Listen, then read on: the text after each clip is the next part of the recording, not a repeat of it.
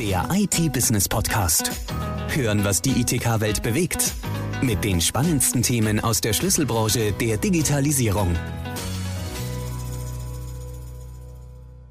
Hallo und herzlich willkommen zu einer neuen Episode des IT-Business Podcast. Mein Name ist Silvia Lösel und ich bin Chefredakteurin der IT Business. Und heute geht es um den Dreiklang aus Unternehmen, Digitalisierung und Security und was das für Usability bedeutet. Wieso dieses Thema? Ich glaube, wir wissen es alle, die Unternehmen haben in den letzten zwei, drei Jahren massiv digitalisiert. Ganz, ganz viele Unternehmen mussten umstellen, haben umgestellt auf digitale Prozesse. Ähm, die Ursachen, die Gründe sind bekannt. Corona, Remote Work, Homeoffice und so weiter. Es war einfacher für Mitarbeiter und es war einfacher, schnelle und flexible Prozesse einzuführen auf diese Art und Weise.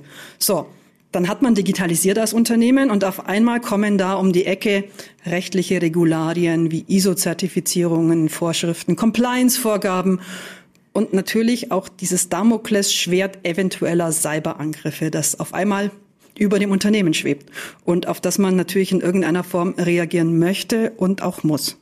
Also, für Unternehmer die Frage, Security-Maßnahmen ergreifen, führt eigentlich kein Weg dran vorbei. Fahre ich damit dann automatisch meine Mauern hoch, schließe alle aus, ähm, verursache dann wieder langsamere Prozesse? Die Frage stellen sich viele. Ähm, die Lösung kann aber einfach sein. Und ähm, die Frage ist aber dann, wie sieht sowas denn in der Praxis aus? Wie gehe ich diesen Prozess an? Welche Hürden gibt es? Welche Stolpersteine? Und natürlich, wie setze ich so ein Projekt überhaupt erfolgreich um? Und wie das gehen kann, dazu habe ich heute einen Top-Gesprächspartner mit ins Boot geholt, ähm, nämlich Markus Frank. Und wer er ist und was er so macht, das verrät er Ihnen am besten gleich selber. Hallo, äh, erstmal, ähm, bin der Markus Frank, ähm, arbeite bei der Projectus Technologies GmbH aus München und wir sind ein Dienstleister, der sich auf moderne Arbeitsplatzkonzepte, die wir ganzheitlich betrachten, ähm, fokussiert hat. Und ich freue mich heute über dieses Thema äh, mit der Silvia zu sprechen. Wunderbar. Ja, ich bin auch schon gespannt, was du so alles an Informationen für unsere Zuhörer im Gepäck hast, Markus. Und du hast es jetzt schon richtig schön plakativ gesagt, fand ich. Ganz oft, wenn man zu Security, sage ich mal, googelt, recherchiert, mit Unternehmen redet, werfen die so mit Fachbegriffen um sich. Da ist dann die Rede von SASE, von XDR, MDR und so weiter, von ZTNA. Und bei euch auf der Webseite, da steht dann was von Endgeräteunabhängigkeit, Prozessoptimierung, Applikation, Collaboration. Also ich finde sehr, sehr griffige Begriffe. Zeigt das vielleicht schon so ein wenig, wie ihr denkt und wie ihr bei Provectus an Kundenprojekte herangeht, nämlich so ein bisschen mit der Unternehmensbrille auf der Nase, Markus? Aus unserer Sicht, das ist sehr, sehr wichtig, dass man nicht über Technologien in, in Modern Work Projekte einsteigt, sondern dass man die ganzheitliche Sicht auf die Projekte hat. Und das beginnt bei uns dabei, dass wir uns Gedanken darüber machen, wie denn eigentlich ein Unternehmen funktioniert, wie die Kommunikationsbeziehungen sind untereinander, zwischen den verschiedenen Teams, mit externen, äh, ob das jetzt Partner oder Kunden sind. Und für, äh, für uns ist es immens wichtig, das erst zu verstehen und auf dieser Basis dann die richtigen Technologien zu finden und die dann auch nachhaltig in Unternehmen einzuführen. Jetzt sind wir da ja quasi schon mittendrin im Thema, also bei dem, was wie Unternehmen da herangehen. Ich würde gern am Anfang jetzt gleich noch mal einen Schritt zurückgehen wollen, weil es haben sich ja in den letzten Jahren zwei, drei Jahren durch Corona, korrigiere mich da auch gerne, die Rahmenbedingungen ein bisschen verändert, die Voraussetzungen. Was hat sich denn da genau alles verändert? Wir, wir sehen diese Veränderung schon lange vor Corona. Ähm, ich würde sagen, die, die Arbeitswelten haben sich stark geändert. Es hat begonnen vor vier, fünf Jahren und wurde durch Corona sehr stark ähm, beschleunigt.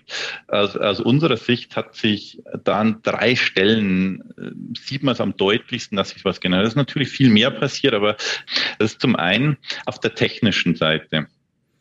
Dort hat sich durch den Wandel weg von ich habe Kaufprodukte, die immer wieder aktualisiert werden, hin zu Subscription-basierenden Modellen.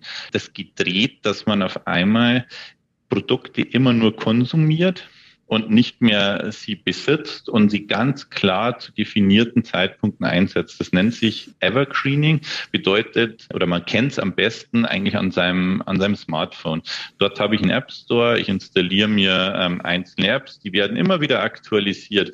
Die sind immer auf dem neuesten Stand und in der Regel merke ich gar nicht, was sich geändert hat. Würde ich mir so eine App von vor einem Jahr ansehen, würde ich auf einmal Probleme in der Bedienung bekommen, weil die Sprünge einfach riesig sind. Wenn man das auf die Geschäftswelt umlegt, in der Vergangenheit war es so, dass Microsoft Office in der, im Schnitt alle sieben Jahre aktualisiert wurde. Das heißt, ich hatte einmal ein großes Projekt, habe dort alles getestet, habe meine Anwender geschult, hatte dann sieben Jahre meine Ruhe und nach sieben Jahren ging das Ganze wieder von vorne los. Heute passiert das permanent. Und in der Regel, wenn man jetzt mal fragen würde, hast du denn eigentlich gemerkt, was vor vier Wochen anders war in deinem Office wie heute? Dann wird man die Antwort bekommen, nichts. Würde man ein Jahr zurückschauen, wären die Sprünge wieder groß. Und das führt dazu, dass ich auf einmal als IT nicht mehr in der, äh, in der Situation bin, dass ich selbst entscheide, wann was passiert, sondern ich steuere es und kontrolliere nur noch, was passiert.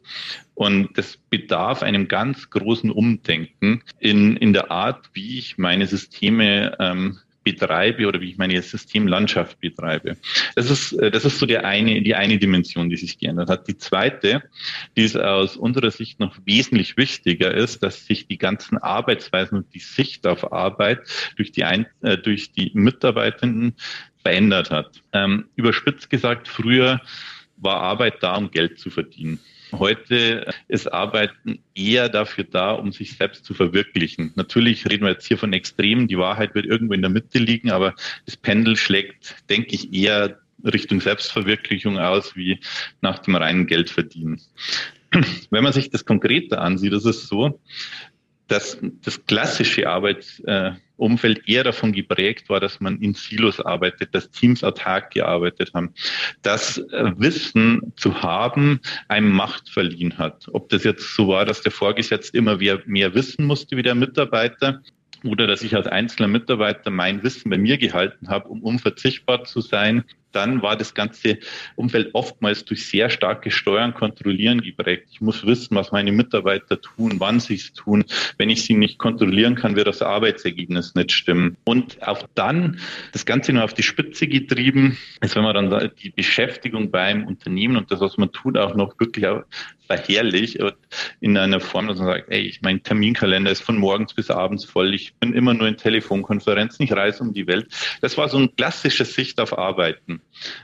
Ähm, es sehen wir heute aber nicht mehr, sondern heute ist äh, die, die, die, Arbeitswelt, wie wir sie heute sehen und wie sie auch gefordert ist und insbesondere von jungen äh, Mitarbeitenden, die ins Arbeitsleben einsteigen, ist, dass man zusammenarbeiten möchte, dass man zusammen an, äh, an, äh, am Erfolg teilhabt, dass das, was man tut, natürlich auch transparent wird.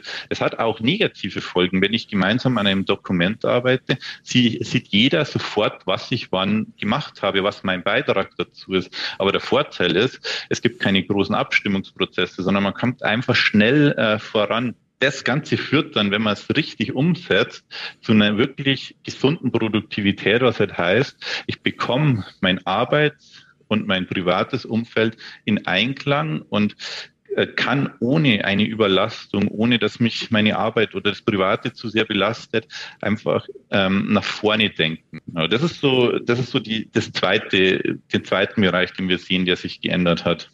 Das Ganze hat natürlich auch noch einen dritten, nicht ganz so schönen äh, Grund, den wir sehen. Das sind gesteigerte Cybersecurity-Risiken. Wenn man sich, äh, wenn man jetzt ein bisschen in die jüngere Vergangenheit äh, blickt, dann hat die Bitkom eine Studie 2022 veröffentlicht, ähm, aus der hervorgeht, dass ähm, in den letzten Jahren neun von zehn Unternehmen in Deutschland Opfer von Datendiebstahl wurden. Das heißt, man kann faktisch davon ausgehen, dass jedes Unternehmen, ob man es weiß oder nicht weiß, äh, Opfer von äh, einem wie auch immer geahndeten Angriff war.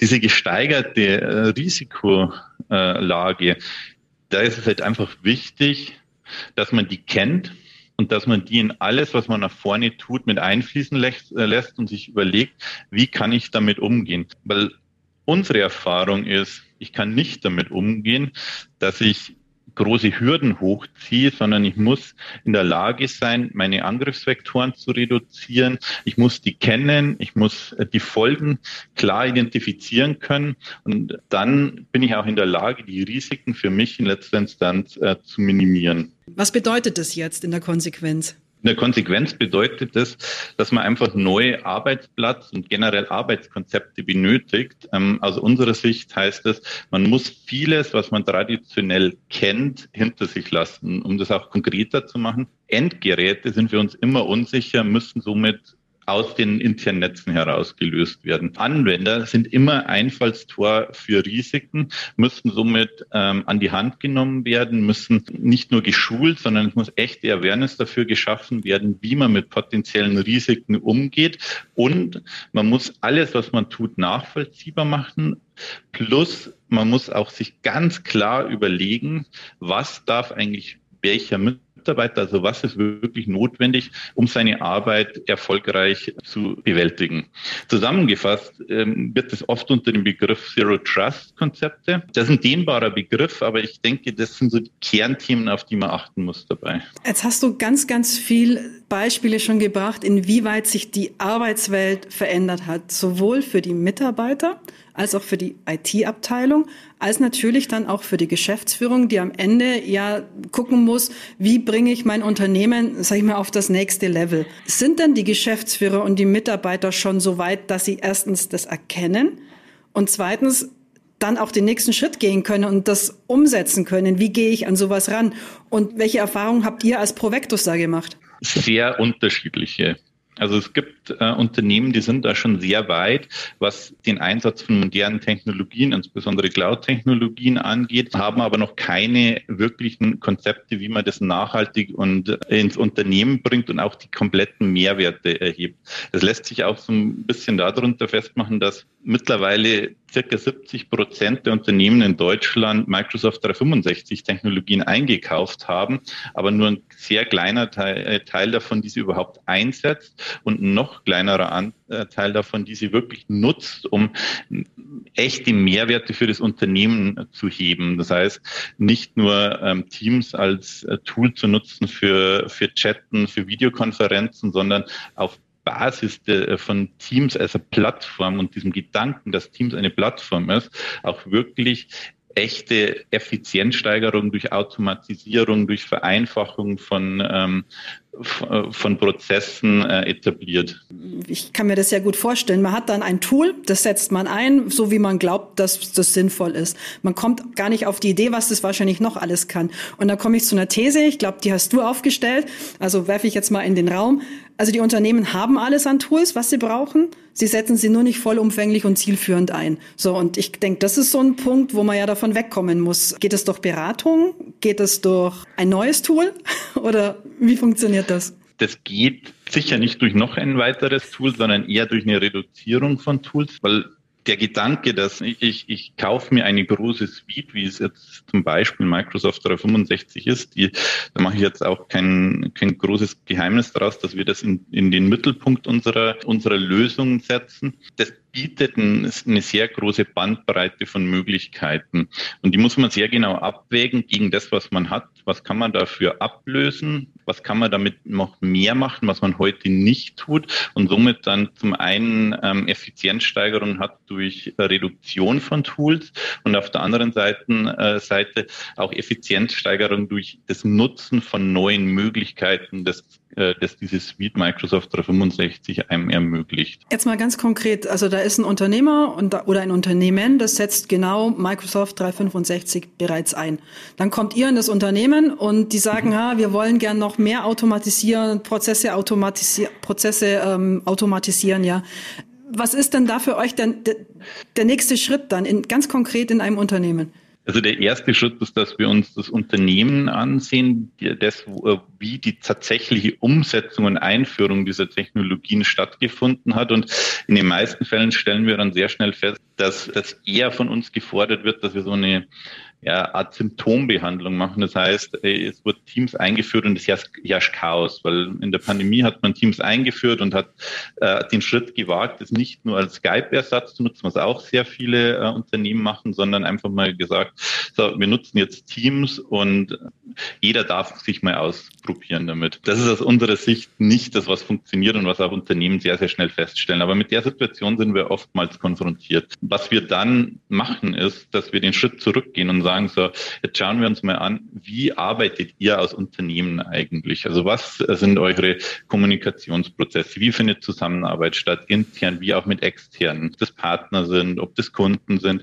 Was gibt es da für einen Bedarf in der Zusammenarbeit? Und auf, auf dieser Basis gehen wir dann in eine, in eine gemeinsame Diskussion, wo wir zu einer Lösung finden, wie denn eigentlich zukünftig gearbeitet werden soll.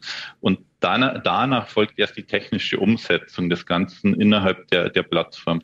Umso schlimmer das Chaos ist, umso mehr Nacharbeiten hat man. Also da ist eine ganz klare Empfehlung, lieber frühzeitig sich erstmal das Gesamtkonzept äh, zu überlegen und erst zu einem späteren Zeitpunkt äh, dann einzelne Dienste kontrolliert einzuführen. Jetzt ist man vielleicht so weit, man hat mit euch die ersten Gespräche geführt, man stellt fest, okay, ja, wir würden gern, das klingt auch alles ganz logisch und super. Dann kommen aber doch bestimmt die ersten Baustellen, Hürden und so weiter. Also ich denke da an Compliance-Themen, an Security-Themen. Wie, wie geht man das denn an? Guckt man sich das alles einzeln an oder das ist, ein, das ist auch eine sehr große Baustelle, gerade in Deutschland ähm, an, an, an, der, äh, an der Ecke und auch ein, ein Hemmnis, warum man noch nicht weiter ist bei der Adoption der Microsoft-Technologien im Speziellen, dass zwar viele Kunden es gekauft haben, aber es wenig einsetzen. Da sehen wir auch verschiedene äh, Gründe, warum das noch nicht passiert ist. Compliance ist einer. Also das ist zum einen der regulatorische Rahmen, oftmals auch Ängste im Zusammenhang mit der Datenschutzgrundverordnung. Wenn ich Tools und Dienste von amerikanischen Dienstleistern einführe, dass ich dort in einen Zustand komme, der jetzt nicht compliant ist und somit mir mich besonderen Risiken aussetze. Das Thema allein ist abendfüllend, aber um das abzukürzen, es geht. Es ist möglich, dass man das in den Griff bekommt. Man muss dazu äh, einfach wissen, dass Cloud-Dienste, insbesondere amerikanische Cloud-Dienste, immer für die ganze Welt gemacht sind. Ich erhalte von einer Microsoft äh, kein Produkt, das speziell für Deutschland gemacht wurde. Das heißt, ich muss mir das Produkt immer ansehen und muss mir Gedanken machen, wie kann ich denn das in dem regulatorischen Rahmen, den ich in Deutschland vorfinde, einsetzbar machen. Und das geht. Okay, das ist die gute Nachricht in puncto Compliance, sage ich mal genau. so. So, das eine sind ja auch diese technischen Hürden und ich kann mir aber vorstellen, dass in einem Unternehmen auch die menschlichen Hürden gar nicht so klein sind, ja, weil ja. auf einmal müssen da Menschen mit Tools arbeiten oder neue Prozesse machen, die ja seit Jahrzehnten ganz anders arbeiten. Das ist äh, das ist eine weitere Hürde und die beginnt noch einen Schritt vorher sogar. Wir finden halt in sehr vielen gewachsenen Unternehmen veraltete Infrastruktur vor. Das beginnt mit äh, mit Anwendungen, die nicht für eine moderne Arbeitsweise gedacht sind. Ähm, das äh, ist ganz oft der Fall, dass wir Sicherheitskonzepte vorfinden, die halt für nicht für die aktuellen Zeiten gemacht sind, die nicht für die Cloud-Welt sind, ähm, die die falschen Dinge, äh, die falschen Dinge sichern, äh, sondern wir, wir reden hier von, ich ziehe Burgmauern oftmals hoch anstelle, dass ich ganz, ganz klar ähm, meine, meine wichtigen Assets, also die Daten, meine Identitäten schütze. Mhm. Sprich so, dass der Klassiker, ich ziehe erstmal überall, sage ich mal, alles hoch und sicher ab und äh, dann bekommt man natürlich als, sage ich mal, Security-Mensch schnell den Nimbus, ich bin der Verhinderer. Und das muss ja heute, denke ich, auch gar nicht mehr der Fall sein, sondern ich bin ja eher der Ermöglicher. Und da muss ich gucken, dass ich Identitäten absicher, Endgeräte, sage ich mal, absicher und dieses Zero-Trust-Konzept umsetze, oder? Genau.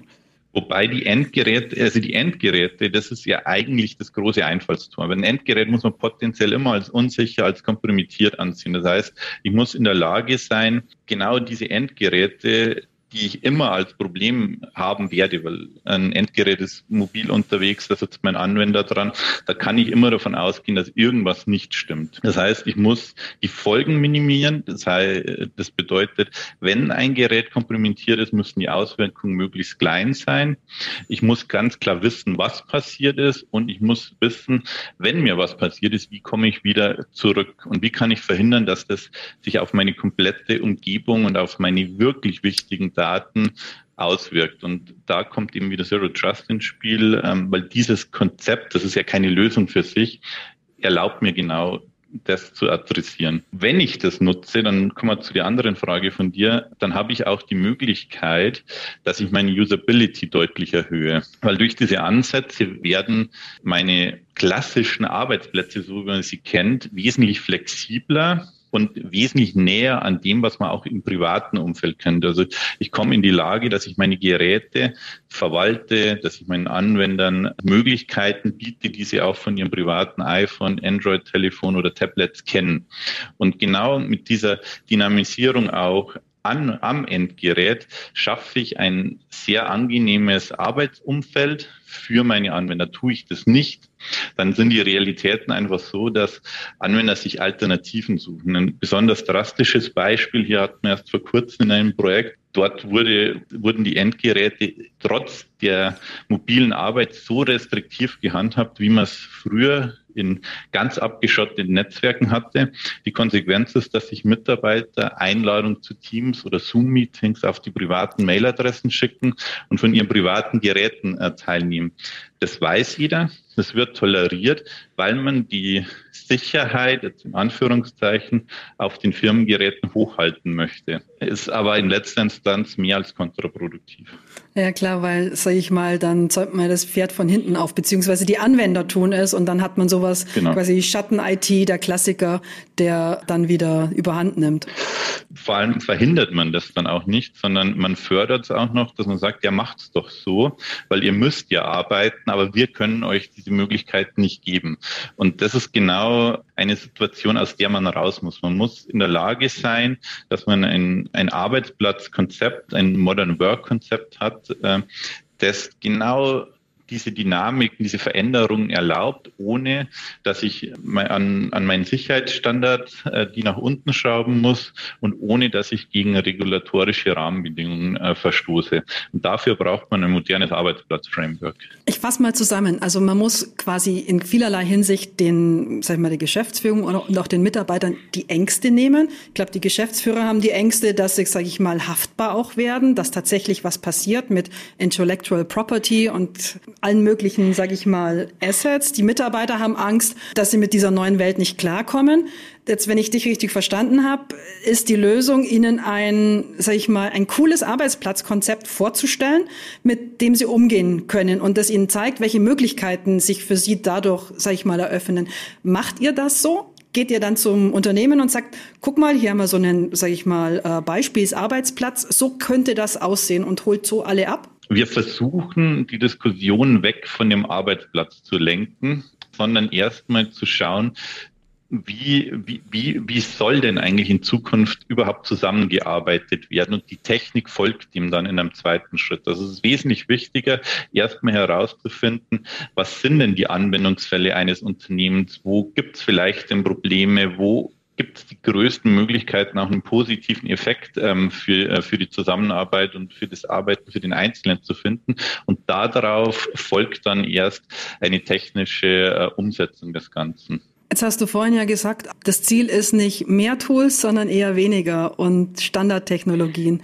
Sprich, ihr führt dann Dinge auch zusammen in diesem zweiten Schritt, den du hm. gerade eben erklärt hast. Korrekt, ja. Wir reden, wie, wie vorher mal kurz angesprochen, bei uns ist Microsoft im, im Mittelpunkt des Ganzen. Wir sind der festen Überzeugung, dass dieser Best-of-Suite-Ansatz, den man mit Microsoft geht, momentan der beste Weg nach vorne ist, weil es einfach sehr stark ineinander integriert, man sehr viele Synergieeffekte heben kann und auch die Hürden für den einzelnen Anwender dadurch relativ gering sein können. Würde ich mir an der Stelle mehr äh, Wettbewerb und mehr Möglichkeiten wünschen? Definitiv ja.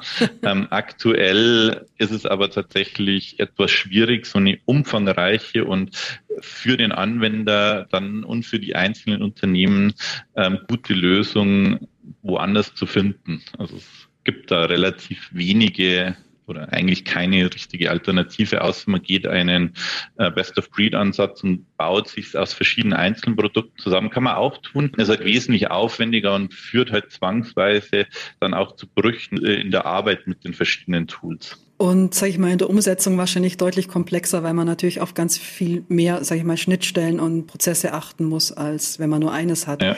Ja, klar ist das ein Aufruf sozusagen an alle deutschen, europäischen Entwickler, da mal tätig zu werden, Markus.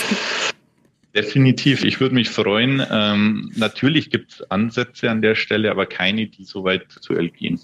Wie sieht's denn aus in Punkt Fachkräftemangel, sage ich mal im, im, im Groben? Weil auch so eine Lösung braucht ja Leute, die erstens mal die etablieren, die die aber auch warten, pflegen und wenn mal was ist, dann ja auch einspringen können. Wir haben uns auf bestimmte Teilbereiche in, dieser, in diesem Gesamtkonzept fokussiert und können die ähm, besonders gut. Also wir sind, äh, wir sind mit unseren circa 100 Mitarbeitern nicht in der Lage, vollumfänglich alles abzudenken. Wir haben aber ähm, starke Spezialisierung innerhalb des, äh, dieses Modern Work Konzepts, das wir implementieren und arbeiten auch dort dann in einem guten Partnernetzwerk zusammen, damit ähm, wir die unsere Kunden vollumfänglich betreuen können. Ich glaube, das ist was, was sowieso immer wichtiger wird und das beobachten wir, sage ich mal, als IT-Business ja im gesamten Markt, eben diese Zusammenarbeit, Kooperationen, ähm, auf der einen Seite Spezialisierung, auf der anderen Seite dann eben wieder Kooperation, um Kunden ganzheitlich bedienen zu können.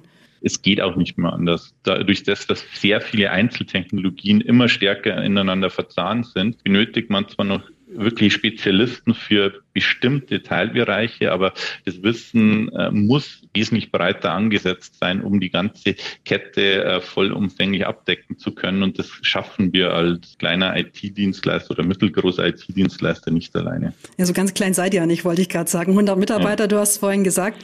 Und sag ich mal, wer sind denn eure Kunden? Ähm, unser Kundenumfeld äh, ist aus der Historie eher im Enterprise-Sektor. Wir haben uns aber mittlerweile auf Kunden zwischen 500 und 5000 Mitarbeiter äh, spezialisiert. Also das ist auch so der klassische deutsche Mittelstand, da gibt's ja einen Haufen. Ja. Genau. Also euch geht die Arbeit so schnell nicht aus, glaube ich. Äh, uns, wie auch vielen anderen, wird so die Arbeit nicht ausgehen, weil wir können leider nicht alle glücklich machen.